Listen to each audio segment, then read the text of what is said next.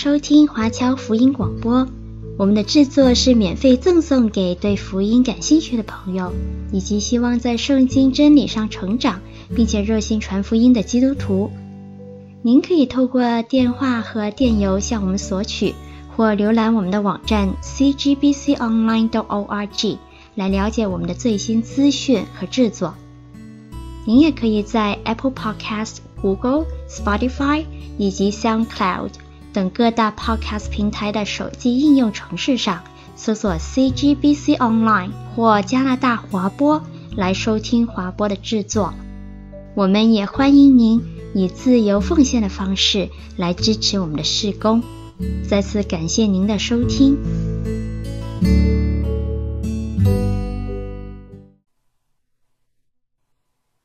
再一次跟各位弟兄姐妹问问安哈，我们开始今天的约拿书成人主日学的第二课。那上一周我们用了一堂课的时间来讲三节的经文哈，当然这个三节经文里面还有包括一些历史的背景。那这一次我们会讲的经文稍微多一点。今天我们的题目叫做《逃跑的先知》跟《逃命的水手》。啊，我们今天会看的是约拿书的。第一章四到十六节，十七节是跟我们下一节课的内容相关，所以就先不看。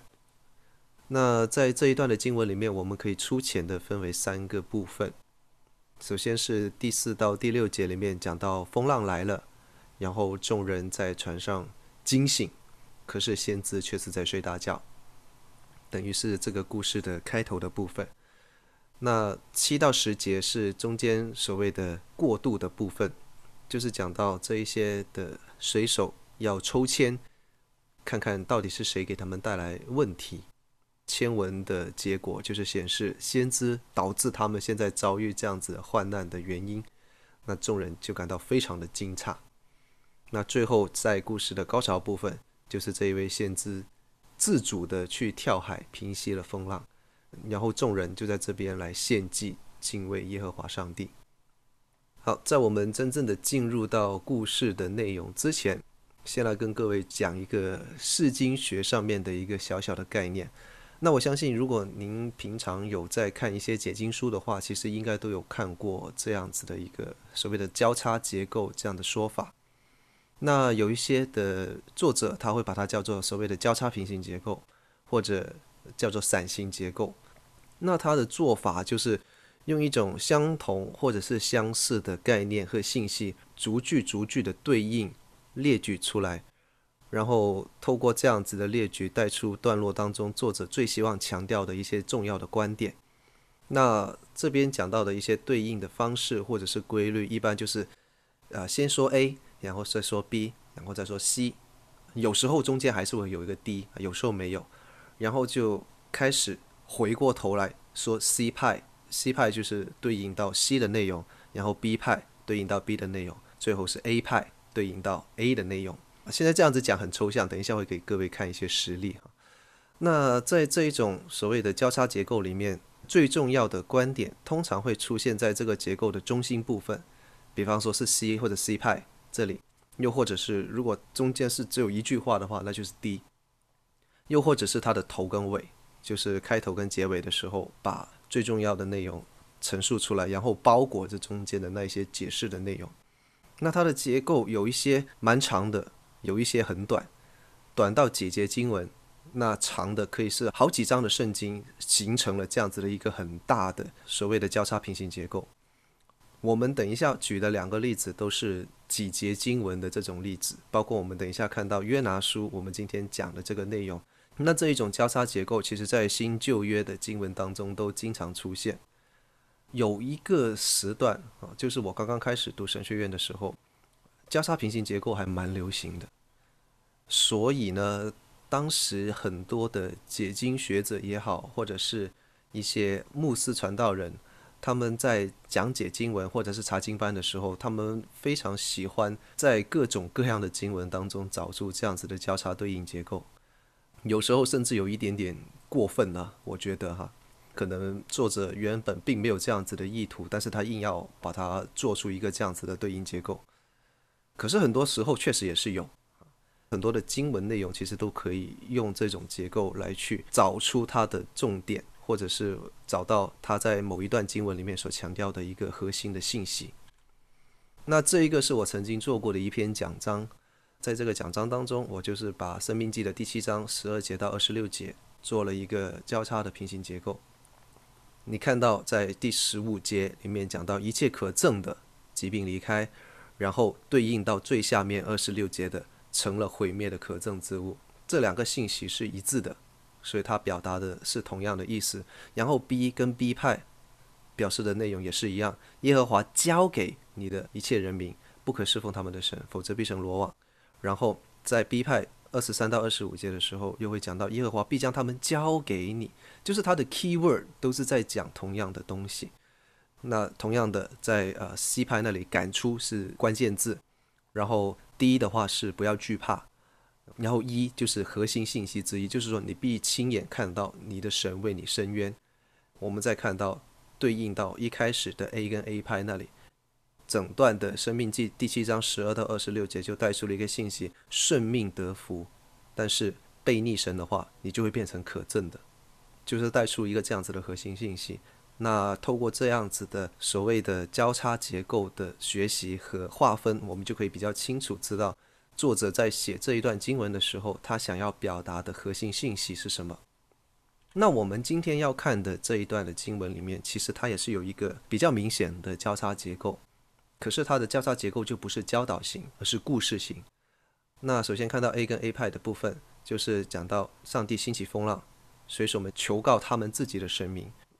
然后直接就对应到故事的最后，先知落水，风浪停止。这个时候水手是向耶和华上帝来献祭。那中间有两段的第五节到第六节讲到请求，然后对应了十三、十四节的请求。中间一大段七到十二节就是两段不同的对话，分别是有约拿先知针对着不同的议题来讲出一些他的回应。我们等一下会更仔细的看到这些的经文的部分。那我们在这样子看到他的这个交叉结构的时候，就可以知道约拿书的作者其实是一个蛮厉害的玩文字游戏的一位作者。所以，像我们之前说过，其实约拿书它的题材比较像是戏剧，比较像是一个剧本。那如果是一个非常出色的剧作家的话，他在这样子建构他的剧本、写他的故事的时候，你就会发现，其实他的文字功力确实是很强。然后也可以透过这种不一样的文学手法来带出在约拿书当中，至少在这一幕的时候，他想要传达给人或者是读者。上帝有什么样的信息，有什么样的旨意，然后也透过约拿言行举止各方面的事情，展现出约拿书的一个核心的信息。好，那我们也可以在这边先总结一下，在这个交叉平行结构当中的神学信息，在开始的时候跟各位先讲清楚。那等一下我们在细节的去看每一段的时候，我们就更加知道这里作者想要表达是什么样的内容。那首先 A 跟 A 拍的部分就是开头跟结尾讲到上帝兴起风浪，然后结局的时候风浪平息。那在这个过程当中，你就看到这个风浪的兴起跟平息，就完整了这整全的故事的结构。这个故事的开始跟结局就非常清楚，一开始是不安，最后是平安，然后也是用一些重复的关键字。这里就讲到敬畏跟惧怕的问题，其实。敬畏跟惧怕这两个字，在英文圣经或者是说在原文圣经当中，它的词是一样的。敬畏神本质上就是惧怕神。中文翻译出来的时候，我们会透过各种各样的语境来去选择是使用敬畏还是惧怕。我们在看到这一段的时候，就会发现，其实作者是用着完全相同的一个字眼，想去传达出这一段里面的神学信息。他是想带出来，从这一群的水手不认识神，不认识耶和华，所以他们惧怕这一个环境。到最后，他是敬畏，因为这一位约拿先知，他跳完海之后知道，哦，原来这一个神是真的。之前在那个风浪当中，他求告他们各自的神。如果这个船上有十个人的话，可能十个人的宗教信仰都不一样。然后他们可能各自求告各自的神明，没有一个神明能够救到他们。那结果是，经过这整个故事之后，确定了是因为这一位先知约拿，他们才遭受了这样子的一个苦况，所以把这个先知丢到海里面之后，哎，没事了。所以他说的才是真的，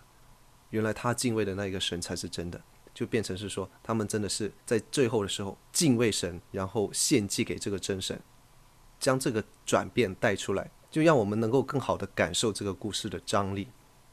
中间的两个部分讲到是这个风暴的来临，显示出约拿跟水手他们两种完全不同的反应，也带出他们对信仰的一个真实的光景，看到他们各自的属灵状况是怎样。当然，这一些水手们他们是敬拜外邦神明的，可是并不代表他们敬畏外邦神明的时候，他的那个虔诚程度不够哈。他们可能还是很虔诚的，只不过他们只是拜错了地方。那在这个过程当中，到最后他们认识神的时候，更加也是凸显出神的主权，还有耶和华是真神这样子的一个信息。那最后也是在最核心的部分，在中间的两段对话。约拿的两次回应当中，透过约拿的话，就带出了另外一种不一样的张力。那一种张力就是说，约拿嘴巴上说的话，跟他实际上做出来的行为是完全不一样的。他嘴巴上说的话是“我敬畏耶和华，我敬畏那创造沧海旱地之天上的神”，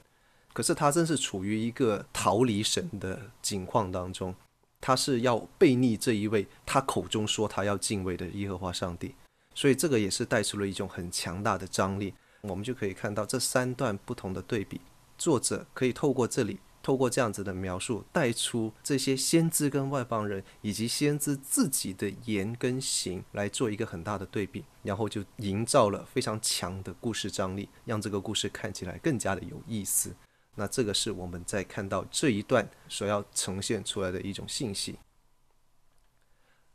我们现在开始来比较详细的去看，我们每一个段落。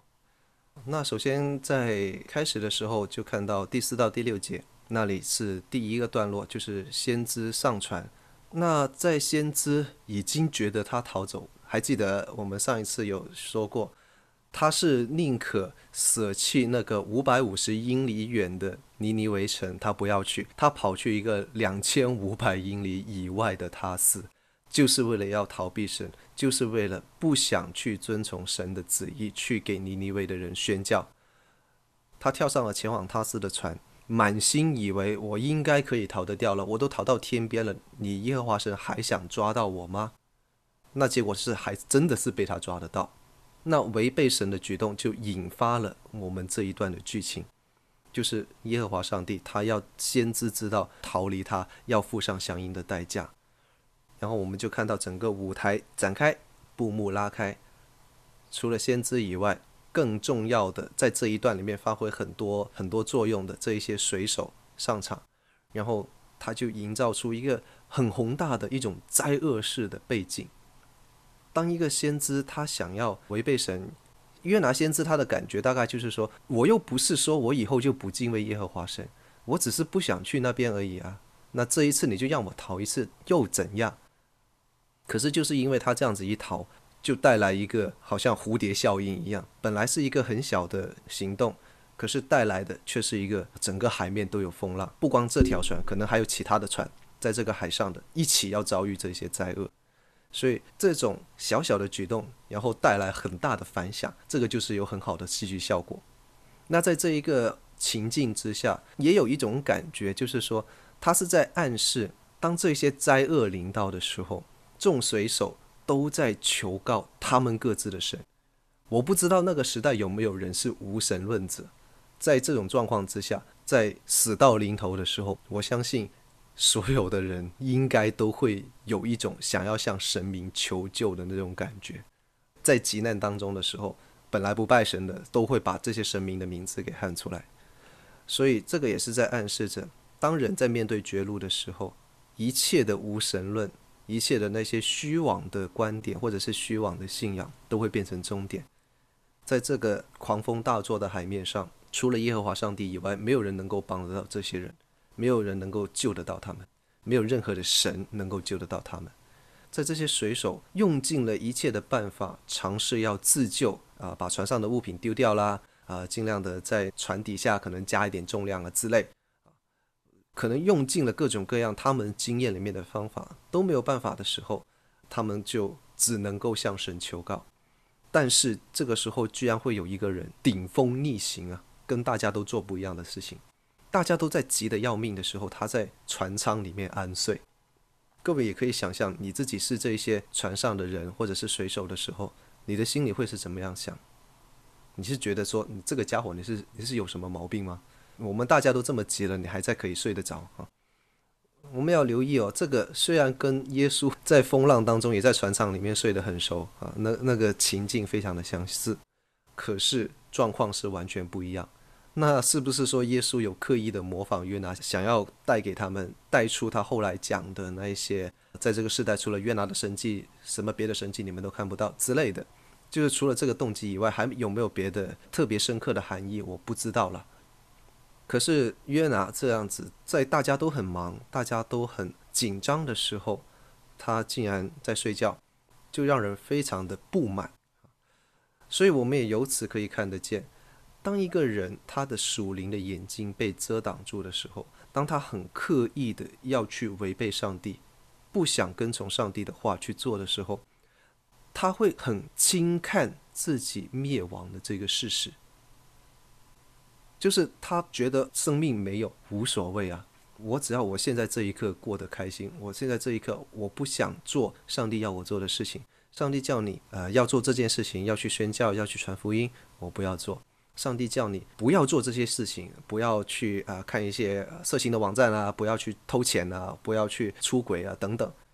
我不要，我爽就好了，我管我自己后来生活怎么样。当一个人很刻意的要去违背神的旨意的时候，他就会轻看他自己，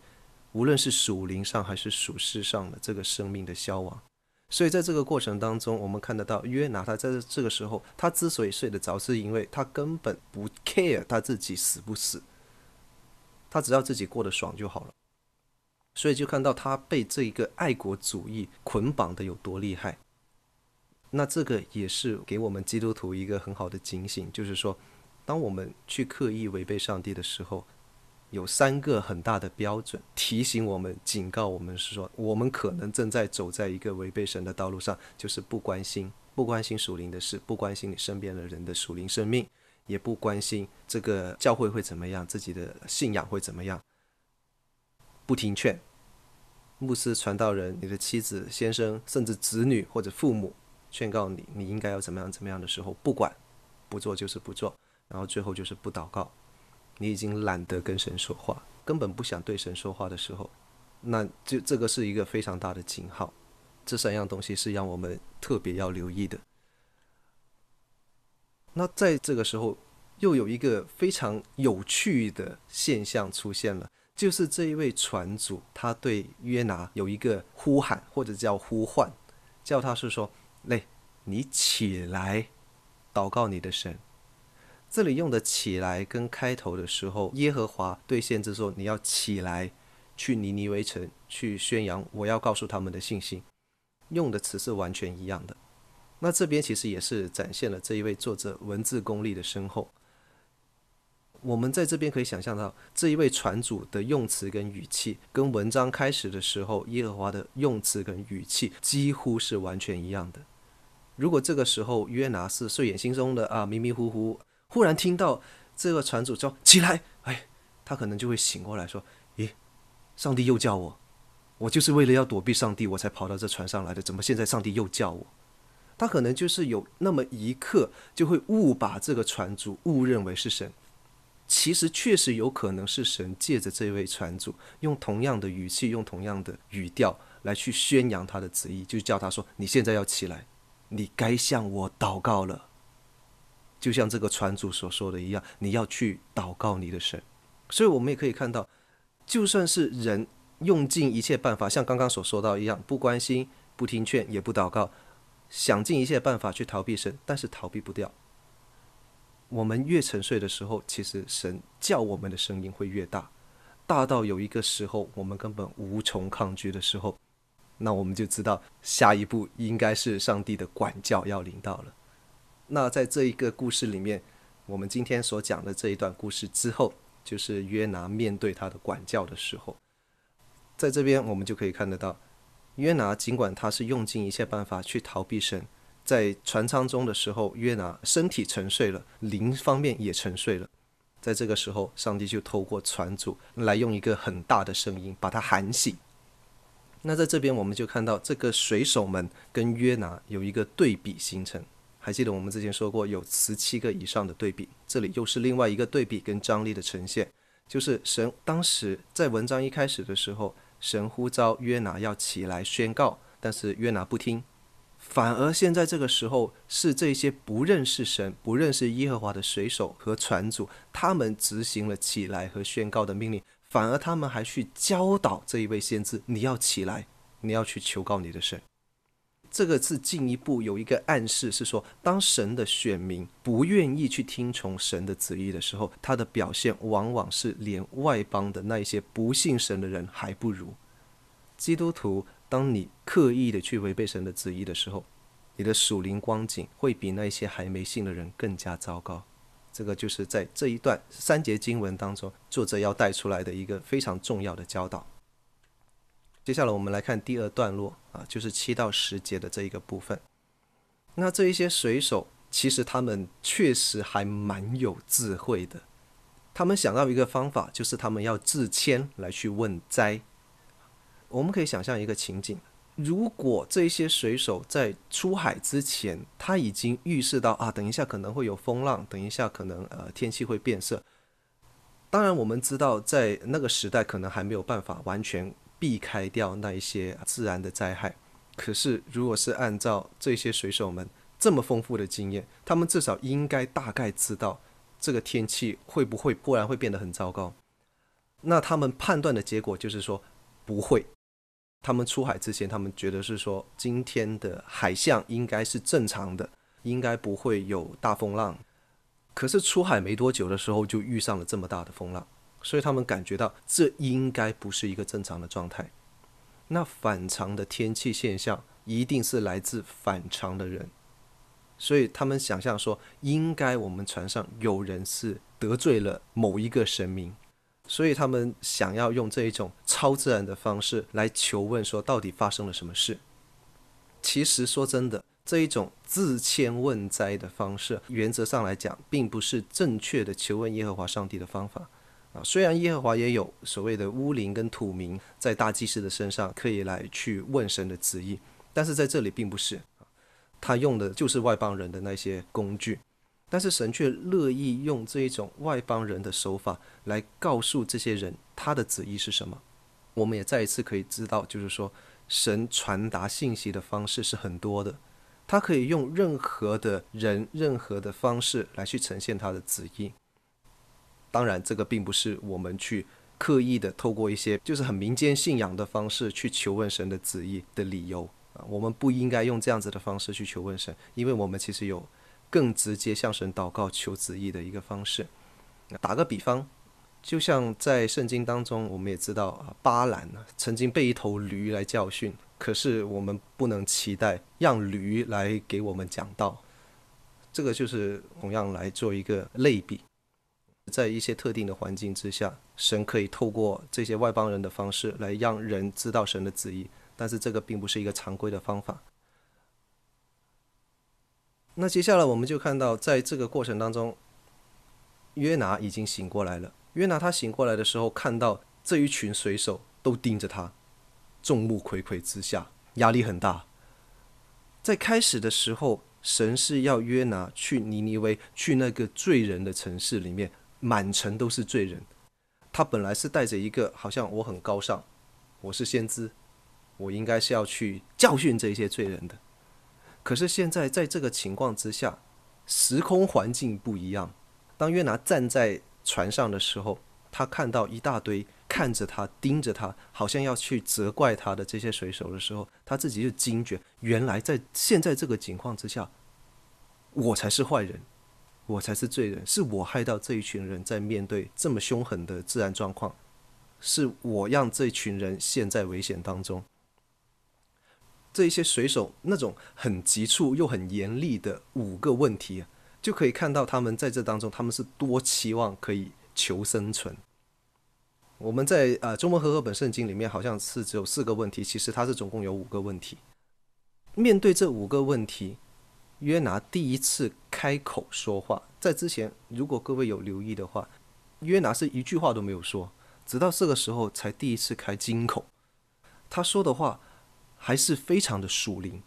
他讲的是说：“我是希伯来人，我敬畏耶和华，我敬畏那一位创造沧海旱地之天上的神。”多属灵。可是我们仔细看这个回复，这些水手的五个问题，他只回答了一个，就是最简单的第四个，就是说你是哪里的人，然后他就回复我是希伯来人。讲完了以后，好像还怕人家不知道希伯来人是干嘛的。做一个补充说明，希伯来人都是敬畏耶和华的，就是敬畏那一个创造神，这位创造沧海旱地之天上的神。可是这个信仰告白非常的无力。你讲完了以后，大家就知道，嗯，你一定是做了什么事情得罪了你的神，所以你现在才让我们现在自谦是知道你的身上，让我们全船的人陷入到一个危险的境地当中。所以，我们看到，在这种状况之中，他的那一个非常法利赛式的回答，其实并没有真的使当时的人有得到安慰。他是不是在讲出来的时候，让自己心里面有安慰？讲到说啊，其实我是敬畏耶和华上帝的。可是讲出来的时候，虽然我们在语句在经文当中没有看得到他有没有心虚，或者是觉得不好意思之类的，可是他应该是要感到心虚的。因为他在做的事情根本跟他所说的话是没有关系的，他所做的事情跟他表达出来的那种宗教情感是完全相反的。对我们今天基督徒的话，我们要不要想象一下，我们有多少时候也是在经历着类似这样子的状况？不用告诉我，你自己想，自己有反省跟省察的机会。那这个先知讲完了这件事情之后，大家都知道了，一定是你的问题。所以就说你做的是什么事呢？你到底搞了什么事情，搞到这一位创造沧海汉地之天上的神，现在要来造成这么大的风浪，灭掉我们全船的人，甚至可能海上还有别的船，造成这种好像末世一样的大灾难。你说你敬拜这一位创造天地的神，可是你竟然胆大包天，这样子的神，你都不要跟从他的说话。你公然违背这一位这么伟大的神，你傻呀！我们在这边也再一次看到一个对比：这一位先知嘴巴上讲得很好听，可是他的行为完全跟他的嘴巴上说的话不一样，反而是那一些不认识耶和华神的人，他们的态度、他们的言行，比这一位先知更加熟灵。他们在这一刻好像比先知约拿更认识耶和华，更敬畏耶和华。所以我们看到这个讽刺。跟故事的张力有多么的明显。好，最后我们看到第三段落，也就是故事的高潮的部分。其实，在开始的时候，水手们还没有想到说要把它丢到海里面去。从人的角度来看，无论是约拿还是这些水手，他们都发现现在我们所处的就是一个必死之境。问题只是在于我们这些人该不该死，还有怎么死法。那这边我们又可以看到一个。很反差的一个状况，就是刚刚我们讲过，这些水手好像表现出一种比约拿要更加敬畏耶和华的情感。那这个时候，他又比约拿更加积极的来去问说：“那我要像你怎么样做，才可以让这个风浪平息？”这些水手好像是知道，只要问这一位神的先知，他就一定可以教我们用一个正确的方法去敬拜耶和华神，去躲避掉神的愤怒。所以他们是呈现出一个非常积极的态度，来去求问先知，请你告诉我，我们应当如何行？那当然，先知就告诉他说：“你把我丢到海里面就好了，应该我进去以后，你们就没事了。”约拿是知道说，只要他投向风浪当中，只要他离开这一些人，这些人就没事了，至少耶和华的怒气就不会再加在他们的身上。可是他的这种回答也是非常的消极。那事实上，我们也看到是说，其实整本约拿书里面最不积极的就是约拿。无论是这里的水手，还是我们后面看到的，呃，尼尼微城的人，或者是一直跟这位约拿先知在沟通、在交流的耶和华上帝，所有人，包括神，都非常的积极，想要对他说一些事情，想要他去做一些事情。约拿这一位主角反而是整本书里面最不积极的一个，他就一直很消极的在做着各种各样的事情。那约拿他为什么自己愿意跳到海里面去？这边有四到五个原因，可能就是想说他一人做事一人当嘛。那反正在船上他也待不下去了，他不被那个水手打死就算不错了。那当然最重要的一个原因还是像我们之前所说过的，他就压根不想去尼尼微。他宁可死在路上，他也不要去给那一些他们的敌人去宣教啊。那还有一种就是像刚刚所说的，他就是完全的放弃自我，放飞自我，算了，就这样了，认命吧，死就死吧，也不怎么样。或者是前面这一些理由都有。所以这个时候你就看到约拿他有多不积极，被逆到一个境界，我们都很难想象他居然可以做出这样子的事来。那这个故事的结果是约拿被丢到了水里面。他没有成为一个舍生取义的英雄，因为在第十七节里面就讲到他被鱼吞了，是耶和华保全了他的性命。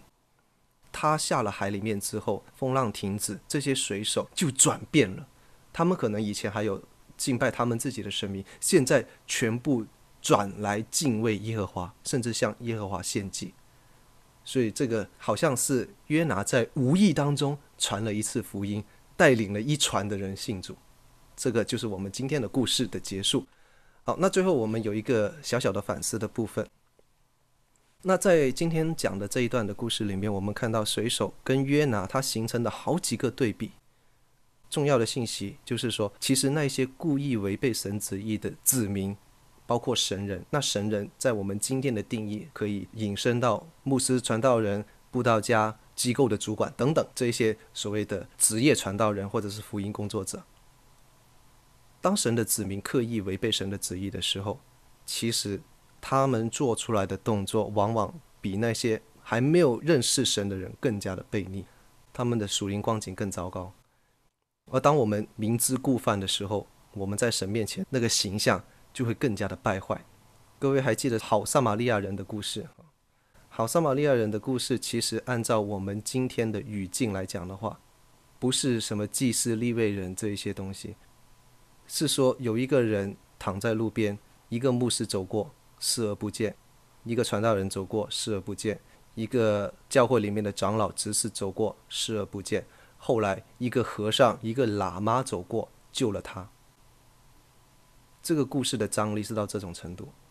所以耶稣讲完好撒玛利亚人的故事之后，这些人才想拿石头打死他，因为太冲击。耶稣讲的这一个好撒玛利亚人的故事，应用到我们今天的情况来讲的话，就是说，牧师、传道人、基督徒、长老、执事，所有这一些很属灵的人，刻意不做上帝要你去做的事情的话，你表现出来的那个形象，比一个喇嘛和和尚还要低下。讲完就是这么的冲击性。那我们人也常常是活在一个虚假的我跟真实的我之间，经常有这两种拉扯，而且这个虚假的自我。被罪捆绑，很防卫。别人说我自己一点，我就不舒服，就想要打回去。像约拿这样子，你们责怪我，我甚至我宁可跳海，没有关系，死就死吧。这个虚假的自我，往往占据的时间是比真实的我还要多。那无论我们多不愿意承认，我们必须要舍弃掉那一个面具，回归真实的自我，才真正能够回归到跟神和好、跟人和好这样子的关系。